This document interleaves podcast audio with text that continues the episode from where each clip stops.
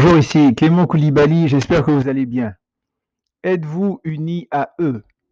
Êtes-vous unis à eux? En 2 Jean 9, donc la deuxième épître de Jean, il est écrit Celui qui ne reste pas attaché à l'enseignement qui concerne le Christ, mais s'en écarte, n'a pas de communion avec Dieu. Celui qui reste attaché à cet enseignement est uni au Père comme au Fils. Je reprends, celui qui ne reste pas attaché à l'enseignement qui concerne le Christ, mais s'en écarte, n'a pas de communion avec Dieu. Celui qui reste attaché à cet enseignement est uni au Père comme au Fils. Comment savoir si vous êtes uni au Père et au Fils, qui est Jésus? C'est tout simplement, d'après cette parole de l'apôtre Jean, en étant attaché à l'enseignement de Christ en demeurant dans son enseignement. Aujourd'hui, nous recevons toutes sortes d'enseignements, mais qu'en est-il de celui de Christ? Y jetez-vous vos regards fréquemment? Est-ce que vous en prenez plaisir? Est-ce que vous êtes attaché à l'enseignement de Christ? Aimez-vous son enseignement? Aimez-vous être dans sa parole? Prendre du temps dans sa présence, dans sa parole, rechercher dans les Écritures Christ? Vous savez, il y a un lien très fort entre Dieu lui-même et sa parole. En Jean 1, verset 1, il est dit, au commencement était la parole, la parole était avec Dieu et la parole était Dieu. Jean chapitre 1, verset 1. Aujourd'hui, nous faisons de Dieu ce que nous faisons de sa parole. Autrement, pardon, nous faisons de Dieu ce que nous faisons de, sa parole.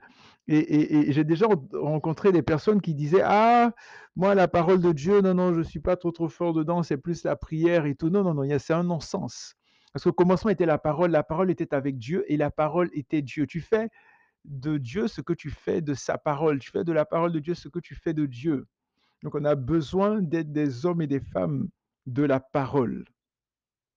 Si la parole de Dieu est le cadet de nos soucis, si on ne s'en occupe absolument pas, Dieu aussi est le cadet de nos soucis. Si sa parole est chère à nos cœurs, Dieu est également cher à nos cœurs.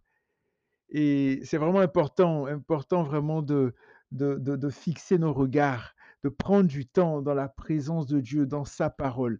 Vous vous rappelez certainement de, de ce passage en Josué 1, verset 8, où il est dit que ce livre de la loi, donc la parole, que ce livre de la loi ne s'éloigne point de ta bouche, médite le jour et nuit pour agir comment Pour agir fidèlement selon tout ce qui est écrit, car c'est alors que tu auras du succès, c'est alors que tu réussiras dans tes entreprises. Donc c'est, c'est, vraiment important, important, important d'être des hommes et des femmes de la parole.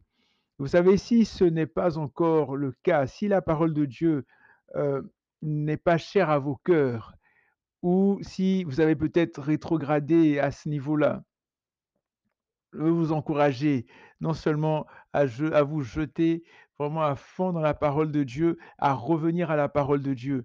David pouvait dire, j'ai plus de sages que les vieillards parce que ta parole est tous, les, jours l'objet de ma méditation. Et, dans le psaume 119, il y a tellement de révélations par rapport à la parole de Dieu. On a besoin vraiment vraiment, vraiment d'être dans la parole de Dieu. vous vous rappelez certainement le psaume 119 au verset 105 qui dit Ta parole est une lampe à mes pieds, une lumière sur mon sentier. Donc la parole qui nous guide, la parole qui nous éclaire, la parole qui nous dirige. Psaume 119, verset 100, verset 100 J'ai plus d'intelligence que les vieillards, car je garde tes statuts. Et au psaume 119, verset 130, la révélation de tes paroles est claire elle donne de l'intelligence aux simples. Nous avons besoin, c'est pour notre bien, c'est pas pour Dieu, c'est pour nous. D'abord, vraiment d'être des hommes et des femmes de la parole, parce que Dieu nous a donné sa parole pour notre bien, pour qu'on puisse vraiment marcher, évoluer, fonctionner avec lui et éviter plein, plein, plein d'écueils dans ce monde. Donc, euh, faisons tout notre possible pour être dans la parole tous les jours de nos vies, tous les jours tous les jours, tous les jours. Tous les jours, vous mangez, n'est-ce pas? Mais ce que vous soyez en jeûne, mais tous les jours, normalement, vous mangez.